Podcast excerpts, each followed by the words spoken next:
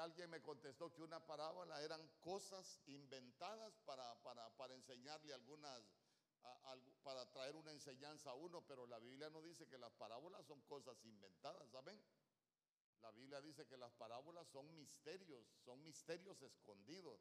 Entonces, cuando nuestro Señor Jesús enseñaba en parábolas, no era que se las inventaba, estaba enseñando los misterios del reino. Dice, ven conmigo. Yo, he escuchado mucha gente hablando de Azazel y dicen que Azazel es un demonio, pero mejor dejemos de hablar de la gente y, miremos lo que dice la Biblia. Amén. Levítico capítulo 16, verso 5. Recuérdese, todo el Antiguo Testamento, dice Romanos capítulo 10, verso 4, habla del Mesías. Ahí en la Reina Valera que usted, 60 que usted tiene, dice que el fin de la ley es Cristo. Levítico capítulo 16, verso 5 dice, y de la congregación de los hijos de Israel tomará dos machos cabríos para expiación y un carnero para holocausto. Entonces diga conmigo, dos machos cabríos para expiación y un carnero para holocausto. Que el Señor añada bendición a su palabra. Mire, y se lo vuelvo a repetir, si hay algo que nosotros nos debemos de cuidar es de caer, hermano, en ese mover del anticristo. Tantas cosas que se están enseñando en, contra de la divinidad de, nuestro Señor Jesús. Entonces, mire, está hablando de, machos cabríos para, para expiación y cuando nosotros hablamos de expiación, estábamos hablando de sacrificio. Escuche bien. Dice, dos machos cabríos.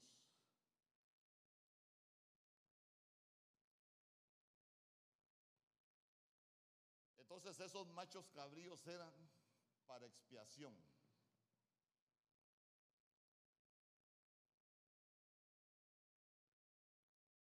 Cuando nosotros hablamos de expiación, se lo repito, estábamos hablando de, sacrificio.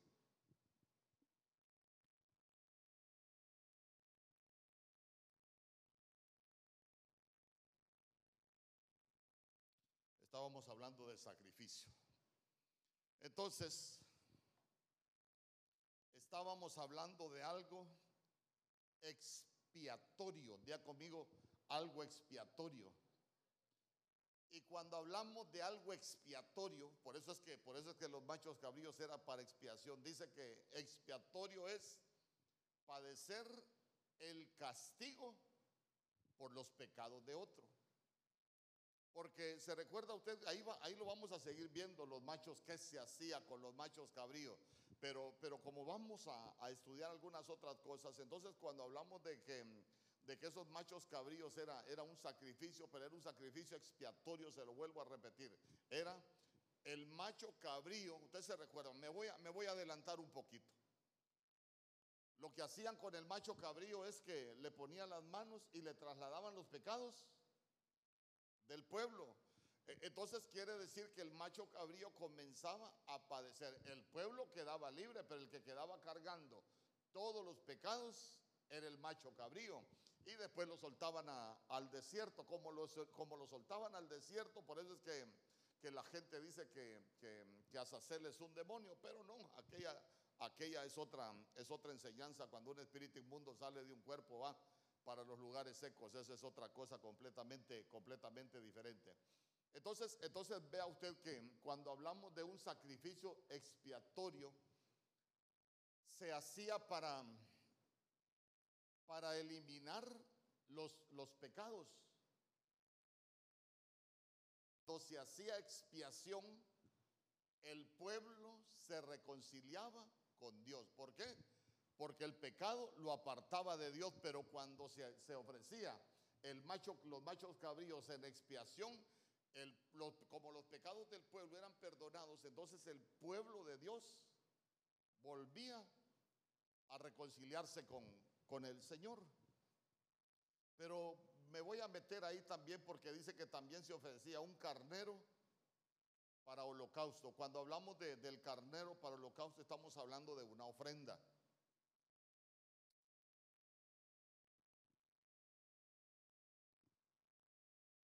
El holocausto era quemado.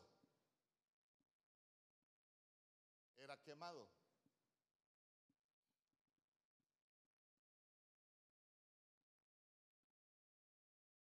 Oiga bien, el holocausto es algo que se conoce como algo ascendente. Oiga bien, mejor se lo voy a anotar porque le tengo que explicar algunas cosas. Expiación, pero también había una ofrenda, había un... El holocausto, este era quemado.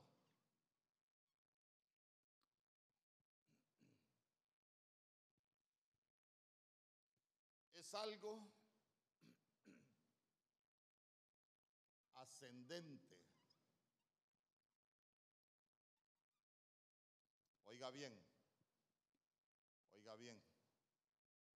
Pero era algo que se tenía que quemar completamente. El holocausto era una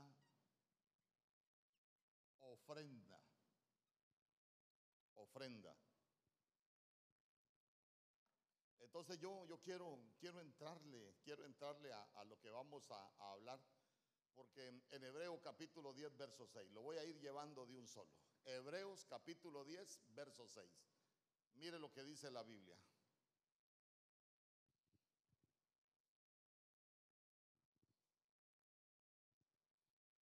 ¿Quién está hablando en el libro de Hebreos? Busque su Biblia, búsquela, no tenga pena de buscarla, búsquela. Usted no, no solo, solo se quede con lo que yo le voy a enseñar.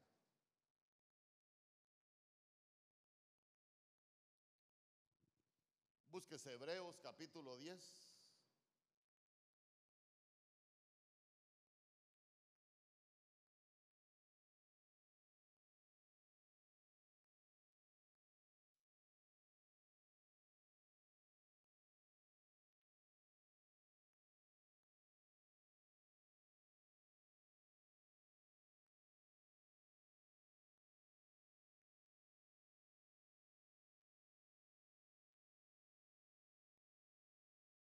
Tiene?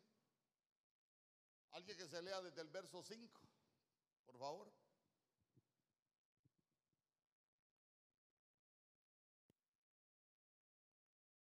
O si nos ponen el verso 5 ahí también, mire lo que dice. Por lo cual, entrando en el mundo, ¿quién entró al mundo? Cristo. Por lo cual, entrando en el mundo, dice, sacrificio y ofrenda no quisiste. Mire, ve. Sacrificio y ofrenda. No quisiste. Mas me preparaste cuerpo. Por eso es que, por eso es que, si Dios lo permite, el próximo martes vamos a hablar de las fiestas judías, pero vamos a hablar del cumplimiento de las fiestas judías en dos direcciones las vamos a estudiar proféticamente y las vamos a estudiar escatológicamente. Las vamos a ver cómo Cristo las cumplió proféticamente, aunque escatológicamente todavía faltan algunas fiestas por, por cumplir. ¿Por qué? Porque, porque dice, me preparaste, más me preparaste cuerpo. Por eso es que, por, ¿por qué le digo de las fiestas? Porque Juan capítulo 1, verso 14, es donde, donde la Biblia dice, si usted lee la Biblia del Código Real, se va a dar cuenta que dice que el verbo tabernaculizó. Entonces lo que él vino a cumplir fue la fiesta de, de los tabernáculos. Pero porque le prepararon un cuerpo, por eso es que, por eso es que la Biblia dice que el verbo se hizo, se hizo carne y vino y habitó entre, entre nosotros. De eso es lo que está hablando. Me preparaste un cuerpo, verso 6. Ahora sí, el verso, el verso 6. Mire lo que dice. Holocaustos y expiaciones, así como lo dice la Biblia en el, en el Antiguo Testamento. Holocaustos y expiaciones por el pecado no te agradaron. Entonces, entonces vea, vea usted que por eso es que nosotros encontramos que la Biblia en el libro de, ahí mismo Hebreos capítulo 8, verso 5, la Biblia dice que todo es figura y sombra. ¿Por qué? Porque nosotros en el Antiguo Testamento tenemos la figura, pero nosotros necesitamos aprender a interpretar la sombra, qué es lo que representaba todo lo que, lo que, lo que se hacía en el Antiguo Testamento y qué es todo lo que vino a hacer Cristo Jesús aquí, aquí a la tierra. Dice amén conmigo. Mire, si tiene alguna, alguna pregunta, anótela, anótela. Hoy, hoy voy a, contestar preguntas. Iniciamos bien, bien temprano. Entonces en el verso 7, sigamos leyendo el verso 7. Aquí es importante que usted lea conmigo la Biblia para que vayamos entendiendo, porque después le vamos a entrar de lleno a, a los machos cabríos. Entonces dije, he aquí yo vengo, oh Dios, para hacer tu voluntad, como en el rollo del libro está escrito de mí. ¿Y cuál es el rollo, el rollo del libro? Todo el Antiguo Testamento. Yo vengo, yo vengo a ser como en, todo en toda la escritura está escrito de mí. Verso 8. Diciendo primero, vuelve a lo mismo. Sacrificio y ofrenda y holocaustos y expiaciones por el pecado no quisiste, ni te agradaron, las cuales cosas se ofrecen según la ley. Verso 9 y diciendo luego, he aquí que vengo, oh Dios, para hacer tu voluntad. Quítalo primero. Entonces, entonces, como hay que quitarlo primero, ¿qué es lo que iba que vino a quitar nuestro Señor Jesús? Los sacrificios de los animales. Quítalo primero, vino a quitar el sacrificio de los machos cabríos, vino a, quitar el sacrificio de, del carnero. Y dice, quítalo primero para establecer lo último. Verso 10.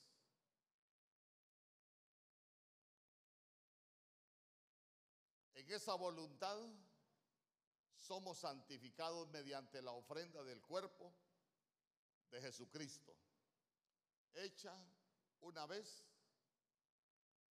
para siempre. Ah, entonces, entonces mire, entonces mire. ¿Por qué la Biblia dice hecha una vez para siempre? A ver, cada cuánto se ofrecían sacrificios de animales por expiación y por holocausto. ¿Ah? Una vez, una vez al año el sumo sacerdote podía entrar delante de la presencia del Señor para expiar los pecados del pueblo. Por eso es que la Biblia dice, hermano, que cuando nuestro Señor Jesús se ofreció, así como dice ahí, de una vez y para siempre, el velo del templo se rasgó. ¿Por qué? Porque estaba hablando, estaba hablando de atrio, Santa, al atrio, a la puerta del atrio. El sumo sacerdote, después de que, después de que ofrecía los holocaustos y que hacía la expiación, Hermano, era el que entraba al lugar santísimo donde estaba el candelero, donde estaba la mesa del pan, donde estaba el altar del incienso. Y aquí había un velo que solo el sumo sacerdote podía pasar. Y podía pasar una vez. Oiga bien, una vez al año. Por eso es que cuando nuestro Señor Jesús muere, como Él vino a quitar lo primero para establecer lo segundo, ese sacrificio dice que fue, hermano, de una vez y para siempre.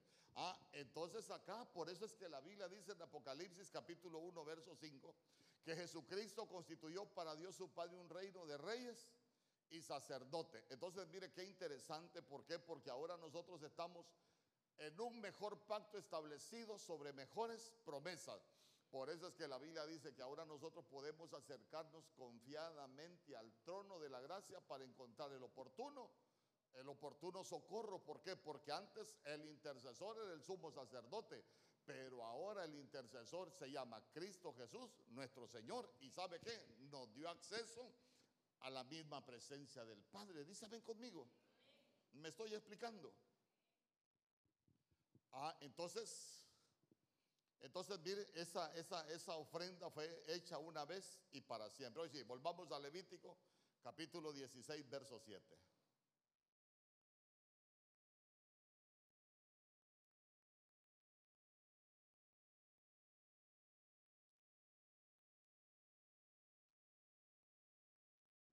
Capítulo 16, verso 7. Si me busca la Biblia, Jerusalén, por favor. O ponga, póngame el verso 8 primero. Póngame el verso 8 en esa, en esa Biblia que tiene. Quiero ver. Ahí está, sí. Póngame el verso 7 entonces. Mire lo que dice. Y echará suertes a sobre los dos machos. Después tomará los dos machos cabríos y los presentará delante de Jehová a la puerta del tabernáculo de reunión. Verso 8. Y echará suertes a Aarón sobre los dos machos cabríos. Oiga bien, ahora volvemos a los dos machos cabríos. Ahora sobre esos machos cabríos dice que hay que echar suertes. ¿Usted sabe cómo se echaban suertes? Mire, se lo voy a explicar para que usted vea que las tinieblas todo lo imita. El sumo sacerdote Tumín, con esas piedras. Eh, ¿Usted ha ido a la feria alguna vez? Ay, no, usted solo a la iglesia. Solo en ayuno pasa allá en el mundo. ¿Usted ha visto los dados con los que juegan? Los dados es una imitación de las tinieblas de lo que se hacía en la luz. ¿Por qué? Porque esas piedras lo que hacían eran que las tiraban y por medio de las piedras era que se asignaba, eso era echar suertes, era que era como jugar dados. Se, lo pongo así, ah, pues no vaya, no vaya a salir diciendo, ah, el pastor dijo que, que nosotros podemos chiviar y podemos jugar dados. No, no estoy diciendo eso. Estoy diciendo las tinieblas todo lo imitan. Usted sabe que las, usted sabe que en brujería se utilizan piedras para adivinar. Entonces, entonces ¿qué pasa? Llevaban los dos machos cabríos a la puerta del atrio y se echaban suertes. ¿Por qué? Porque un macho cabrío se iba a sacrificar y el otro iba a llevar los pecados del pueblo. Amén. Entonces dice que un macho cabrío dice que era, aquí se lo voy a poner, uno era para Jehová. Y el otro era por Azazel.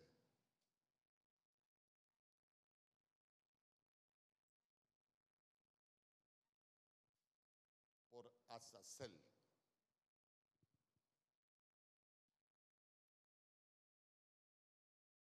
Entonces, mire, mire. Aquí quiero que me preste atención. Voy a ir voy a ir despacio, se lo voy a tratar de explicar bien para que nos podamos dar cuenta de lo que, de lo que representa y por qué nosotros decimos que, que los machos cabríos son figuras de Cristo. Efesios capítulo 2, verso 17. Efesios capítulo 2, verso 17.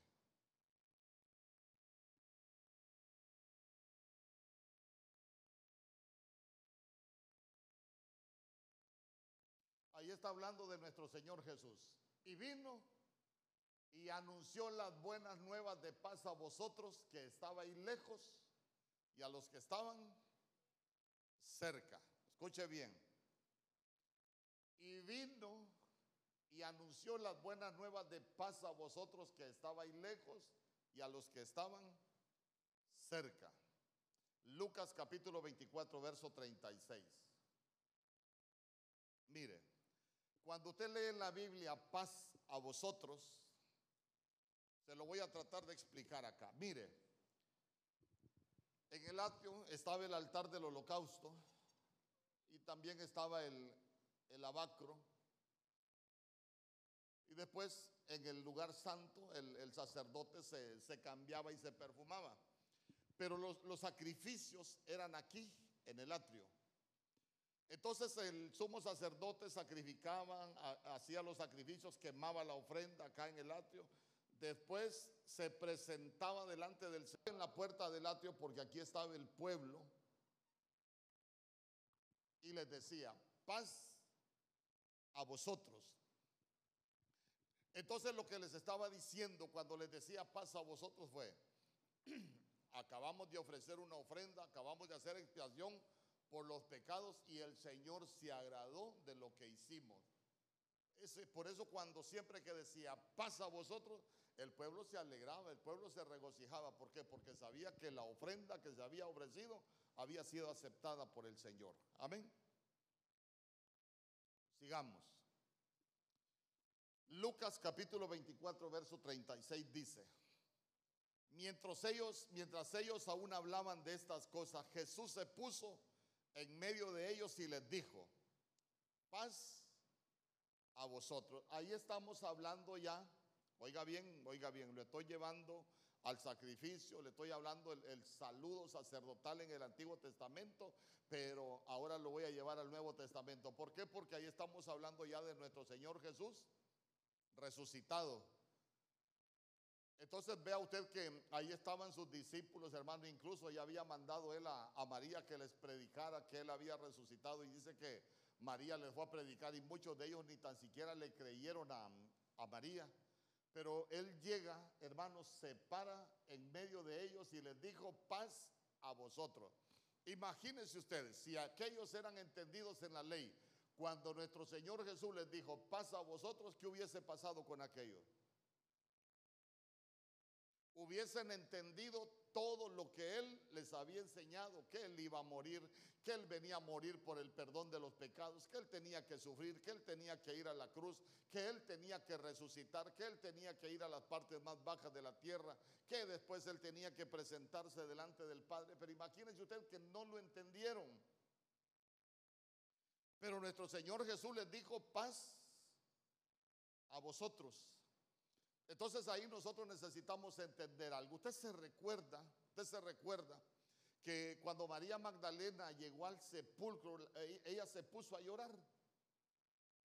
Se le aparecieron dos ángeles y, le preguntaron que a quién buscaba. ¿Se recuerda? busco a mi Señor. Y ella preguntaba, ¿dónde lo habéis puesto? Pero después se le aparece nuestro Señor Jesús. Y se recuerda que la primera vez le dijo, María. ¿Y con quién lo confundió María? María Magdalena. Lo confundió con un hortelano, lo confundió con el hortelano. Pero después nuestro Señor Jesús le, volvió a repetir el nombre y le dijo María. Cuando la llamó por segunda vez fue que ella, ella se dio cuenta que quien, quien la estaba llamando era nuestro Señor Jesús y se recuerda que ella lo quiso tocar. Ahora bien, ¿por qué no se dejó tocar? Porque la ofrenda que se ofrecía para el Señor no se podía tocar con las manos. Imagínense que, imagínense que hay un tipo de ofrenda donde, donde el sumo sacerdote podía agarrarla con unos garfios, con unos trinches que aparecen, que aparecen ahí, pero no la podían tocar con las manos. Ya lo vamos, ya lo vamos a ver más adelante cuál fue el problema de los hijos de Eli.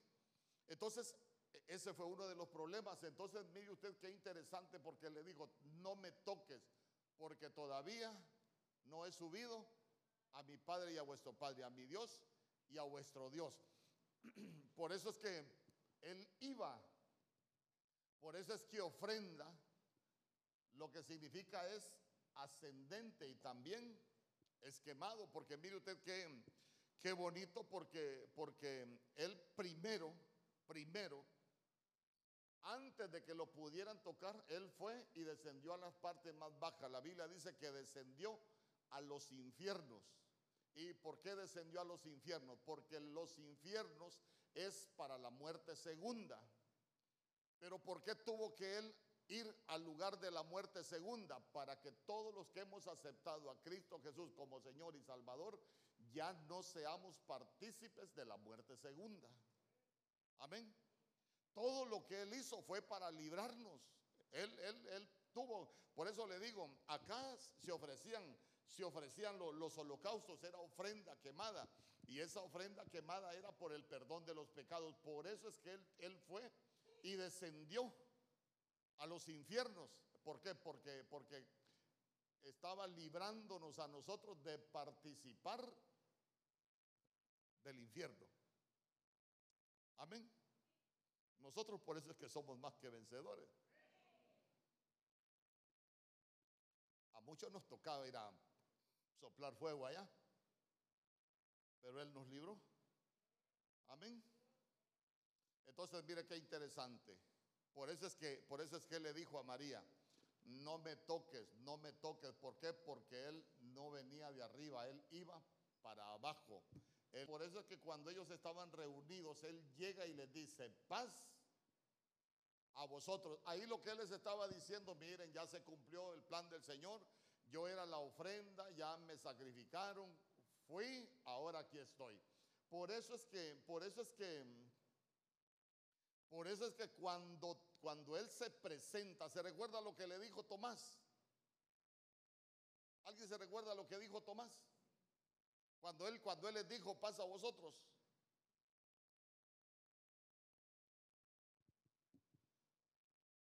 Si yo no, se lo voy a decir, si yo no te toco, no creo. Entonces él le dijo, mete tu mano aquí. ¿Por qué? porque ya venía, ya la ofrenda había sido aceptada, ya se podía tocar con la mano. Amén. Mire, para que entendamos eso, eso que le estoy explicando, acompáñeme a Primera de Samuel capítulo 2, ahí en el verso 12. Primera de Samuel capítulo 2, verso 12. Dice, los hijos de Eli eran hombres impíos y no tenían conocimiento de Jehová.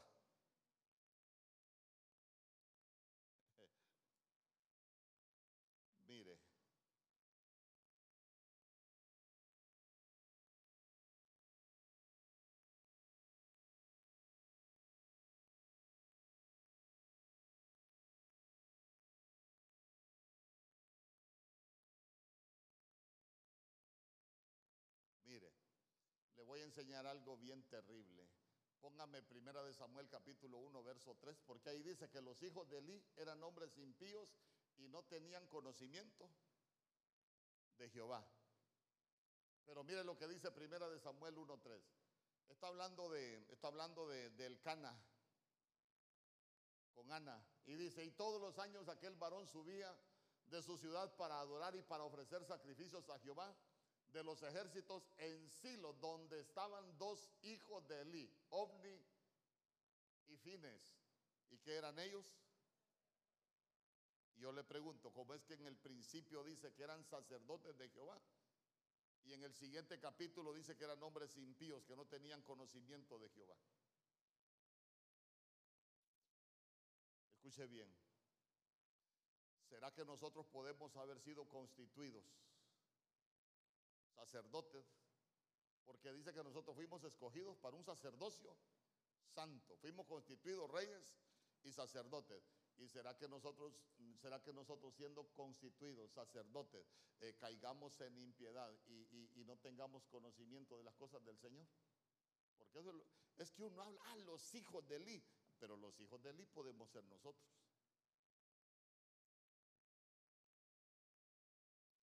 Porque, cuando dice que eran hombres impíos, ¿sabe qué significa hombres impíos? Dice que eran hijos de Belial, eran hijos del diablo. Póngame primera de Samuel capítulo 2, verso 12 de nuevo. Y los hijos de Eli eran hombres impíos y no tenían conocimiento de Jehová. Por eso es que la Biblia dice, el pueblo es cautivo por falta de conocimiento, uno puede, escuche bien lo que le voy a decir, uno puede volverse como los hijos de Eli. Porque allá primero dice que eran sacerdotes y ahora aparecen como hijos de Belial. Y, mire qué terrible que no tenían que no tenían conocimiento del Señor. Verso 13. Vaya leyendo conmigo. Le voy a enseñar cuál era el pecado de ellos. Dice, Y era costumbre de los sacerdotes con el pueblo que cuando alguno ofrecía sacrificio, venía el criado del sacerdote mientras se cocía la carne, traía tres dientes. ¿Se ha fijado? Una invitación. Verso 14. Y lo metía en el perol, en la olla, en el caldero o en la marmita. Y todo lo que sacaba el garfio el sacerdote lo tomaba para sí. De esta manera hacían con todo israelita que venía a Silo. Verso 15. Asimismo, antes de quemar la grosura, venía el criado del sacerdote y decía al que sacrificaba, da carne para asar al sacerdote porque no tomará de ti carne cocida, sino, sino cruda. Verso 16. Y si el hombre le respondía, quemen la grosura primero y después toma tanto como quieras, él respondía, no, sino dame la hora mismo, de otra manera yo la tomaré por la fuerza. Es como que María lo hubiera tocado a la fuerza. Ellos lo que hacían era que contaminaban la ofrenda del Señor. ¿Me explico? Como habla de habla en el verso anterior hablaba de carne cocida y hablaba de carne cruda. Entonces mire usted qué tremendo Se encuentra con nuestro Señor Jesús, cómo estaba su carne acuerdo a lo que acabamos de leer, cómo estaba su carne. Estaba cruda, le estaba diciendo todavía no me podés tocar, ¿por qué? Porque, porque todavía no he, sido, no he sido cocinado, no he sido asado, no, todavía no he, no he ido al fuego. Amén. Yo lo miro usted un poco perdido.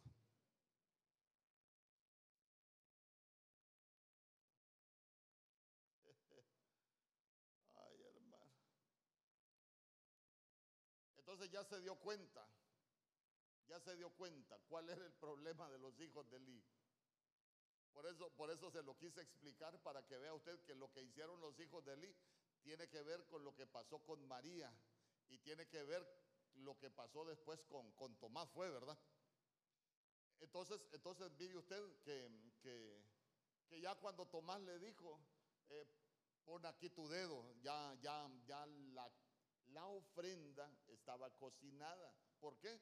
Porque ya había ido a las partes más vacas de la tierra, ya había subido al Padre, ya venía de regreso, paz a vosotros. Como ofrenda fui aceptado. Como quien dice, ahora ustedes ya me pueden tocar, pero la ofrenda ya la recibió el Señor. Amén. Yo creo que usted me dice amén por compromiso, pero bueno. Ya conmigo otro para Sacel. Azazel, mire, mire esa palabra H5799.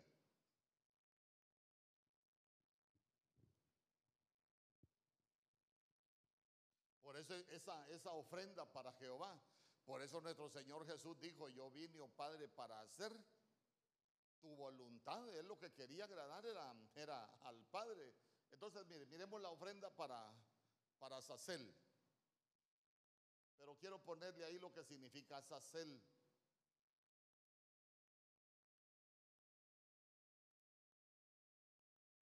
H5799.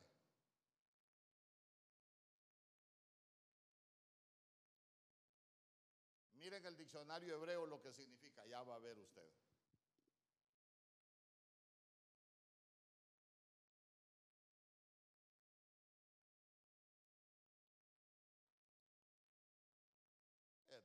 Cuando no les mando los temas sudan.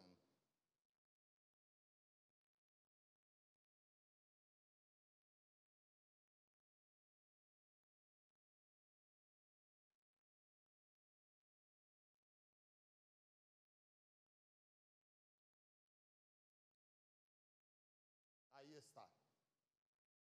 Hasta hacer lo que significa chivo de partida o chivo expiatorio. Diga conmigo chivo expiatorio. Entonces, mire usted, este primer chivo era agradar al Padre. Todo era por agradar al Padre. Era ofrenda. Pero Azazel, Azazel era un chivo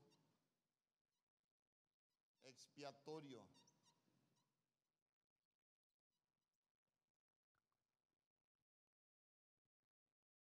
¿Hay algún abogado aquí?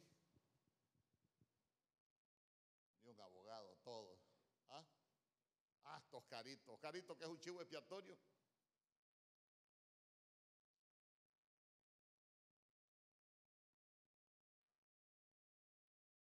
Mire, ve. ¿Escuchó? Usted ha escuchado, usted ha escuchado, ah, este era un chivo expiatorio. Es un término que se utiliza en el, en el aspecto legal. Y cuando se habla de un chivo expiatorio es que se le echa la culpa a una persona siendo inocente de lo que han hecho otros. Dice que, dice que se, siempre se puede tener un chivo expiatorio para eximir a los verdaderos culpables. Entonces, Azazel era un chivo expiatorio y Azazel también es figura de, de nuestro Señor Jesús. ¿Por qué? Porque Él se convirtió en un chivo expiatorio, porque los culpables éramos nosotros. Pero ¿a quién lo culparon de nuestros pecados? A Él. ¿Y por qué Él se hizo culpable? Para darnos libertad a nosotros. Él se convirtió en nuestro chivo expiatorio. Amén. Para que, para que entendamos lo del chivo expiatorio, usted se recuerda, por ejemplo, que cuando se iba a celebrar la fiesta de la Pascua, la Biblia dice que en ese tiempo los romanos tenían por costumbre liberar a un preso famoso. Y habían dos presos famosos en ese tiempo, nuestro Señor Jesús y quién era el otro? Barrabás. A ver, ¿y qué significa Barrabás?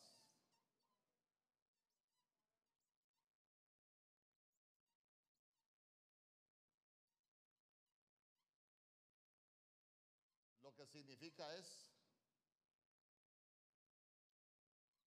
lo que significa es Bar Abás, hijos, hijos, no, no dice hijos, sino hijos del Padre. Porque Abba, ahí se va a dar cuenta usted que lo, lo, están poniendo en el hebreo y le están poniendo en plural. Por eso es Barrabás, aunque cuando dice Jesús, yo diga, usted Barrabás. ¿Quién éramos los bandidos? Nosotros. ¿Y a quién sacaron libre? A nosotros los bandidos. ¿Y quién se quedó preso por nosotros? El que no debía nada. El inocente se quedó preso por los culpables. Por eso dijo Pilato, hombre, y yo no sé, yo no sé, yo no hallo qué hacer con este justo. La verdad que yo no hallo de qué acusarlo y hasta se lavó las manos porque, y, no, y hasta se enojaron aquello. No, no, no, a este Jesús hay que, hay que crucificar. Eh, hermano, y qué terrible que a quien, a quien dejaron libre fue a los hijos del Padre. Y los hijos del Padre somos nosotros. Por eso Él dijo, Él no se avergüenza de llamarnos hermanos. Entonces mire usted que el hermano mayor vino a ocupar el lugar de los hermanos menores. A ver, José es figura de Jesús. ¿Y quién era el hermano? ¿Y quién era el hermano menor de José? Benjamín. Y cuando se reencontraron en Egipto, ¿a quién bendijo más José? Al hermano menor. Pero para llegar a bendecir al hermano menor, él tuvo que sufrir todo lo que sufrió para llegar a ser de bendición para su hermano menor. Entonces, mire, nosotros también somos figura de Benjamín. ¿Por qué? Porque Cristo Jesús sufrió todo lo que tuvo que sufrir para nosotros ser bendecidos. Dísame conmigo.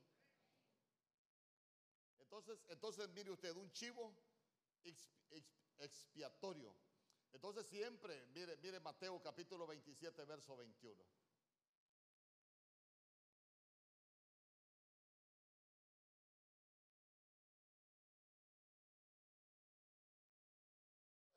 Vamos a leer ahí para que los tenga usted.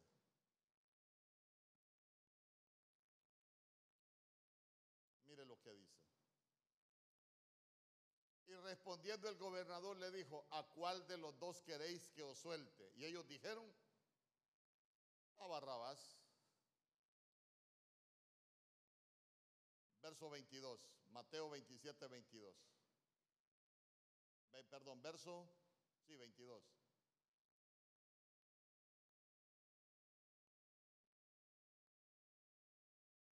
Pilato les dijo, ¿qué pues haré de Jesús llamado el Cristo? Todos le dijeron, sea crucificado. Jeremías capítulo 11, verso 19, para que miremos un poco la profecía.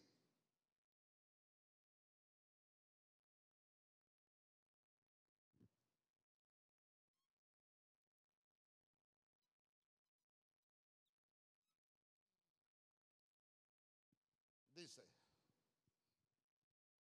yo era como cordero inocente.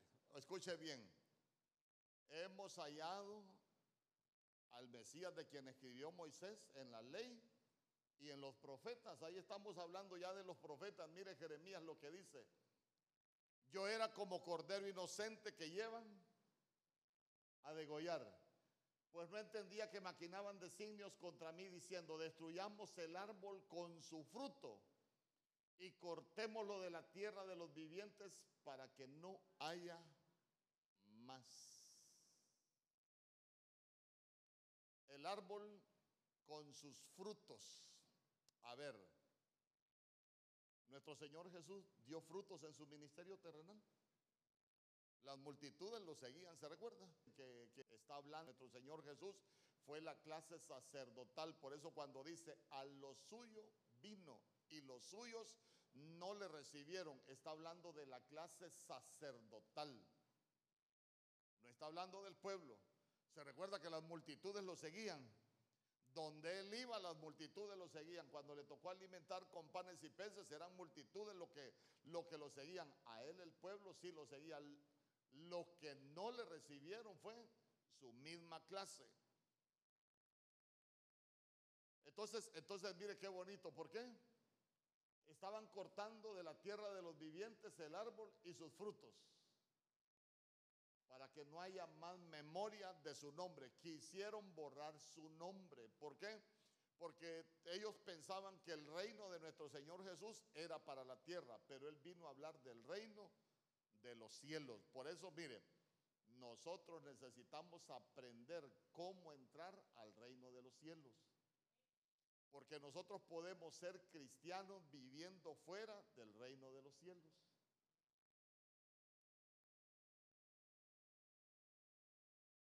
bien, pueden haber muchos cristianos viviendo fuera del reino. Otro día se lo explico.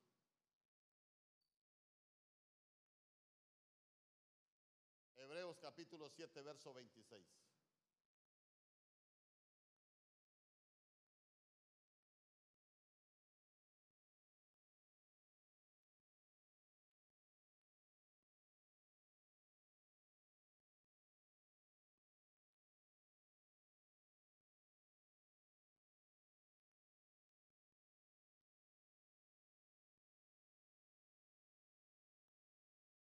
Tal sumo sacerdote nos convenía. ¿Qué nos convenía a nosotros? El sumo sacerdote. A nosotros nos convenía este asacer, nos convenía este chivo expiatorio. Hermano, ¿a quién no le va a convenir que uno siendo culpable culpen de los pecados de uno a otro? Por eso es que la Biblia dice que nos convenía santo, porque nosotros de santo no teníamos nada. Inocente. ¿Y por qué nos convenía inocente? Porque los culpables éramos nosotros. Y sin mancha. ¿Tendríamos mancha nosotros de pecado en el mundo? Ay, hermano. Apartado de los pecadores y hecho más sublime que los cielos. Ese es Azazel. ¿Sabe qué? El chivo expiatorio. Y, mire qué bonito porque ahí va a ver usted siempre los dos chivos expiatorios, eh, los dos chivos. Todo la ofrenda para Jehová, nuestro Señor Jesús siempre habló, Padre, yo he venido para hacer tu voluntad. Eh, la doctrina que yo traigo no es mía, la doctrina que yo traigo es del que me envió. Todo lo que él hizo siempre fue por agradar al Padre. Se recuerda que cuando él, hermano, ya estaba en el tiempo de dar cuenta que yo, pero si es tu voluntad, voy a ir. ¿Por qué, Padre? Porque así te agradó. ¿Por qué? Porque él era la ofrenda para Jehová. Y también era el macho cabrío por Azazel, por el, el chivo expiatorio. ¿Por qué? Porque él vino como chivo expiatorio, siendo inocente, a ser culpable por nosotros, que éramos los pecadores. Amén. Preguntas. Hasta aquí lo voy a dejar, porque tengo otras cosas, pero, pero no quiero, no quiero enredarlo más en estas profundidades.